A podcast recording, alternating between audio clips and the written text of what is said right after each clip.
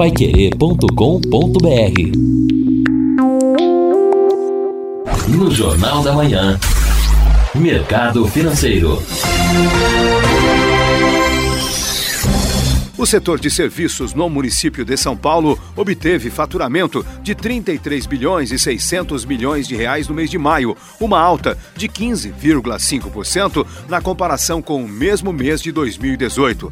Em valores absolutos, o resultado é a maior cifra para o mês desde o início da série histórica em 2010. Nos últimos 12 meses, a elevação foi de 17,6% e no acumulado de 2019, o aumento chegou a 21,2%.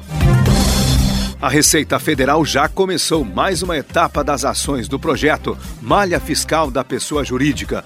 O foco é a falta de recolhimento do Imposto de Renda Pessoa Jurídica e da CSLL, a Contribuição Social sobre o Lucro Líquido. O total de indícios de sonegação verificado na operação para o ano calendário de 2015 é de aproximadamente 1 bilhão e 200 milhões de reais. Segundo a Receita, foram enviadas cartas a mais de 12 mil empresas em todo o país, avisando sobre montantes de créditos declarados e recolhidos.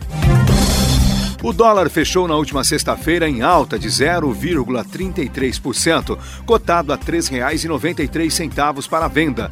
Na semana, a moeda subiu 1,25% e neste ano até agora o avanço é de 1,70%.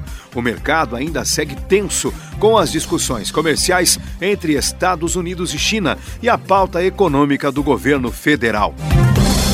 Os preços médios da gasolina subiram na última semana, interrompendo 12 semanas consecutivas de recuo. Os dados da Agência Nacional do Petróleo também mostraram leve alta no preço do óleo diesel. Os avanços ocorreram após a Petrobras anunciar alta de 4% no preço médio da gasolina e avanço de 3,75% no custo do diesel em suas refinarias, isto a partir do dia 1 de agosto.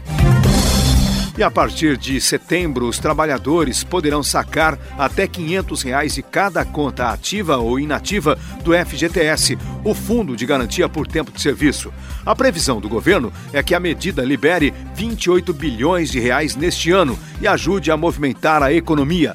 Mas, de acordo com o portal Globo.com, só uma pequena fatia desses recursos deve chegar de fato ao comércio e aos serviços. Segundo uma pesquisa feita pela XP Investimentos, em parceria com o Instituto de Pesquisas Sociais, Políticas e Econômicas, 41% dos beneficiados pretendem usar o dinheiro para pagar dívidas. Outros 26% pretendem investir na poupança ou em outra aplicação. 10% não pretendem sacar os recursos. No Jornal da Manhã, Mercado Financeiro.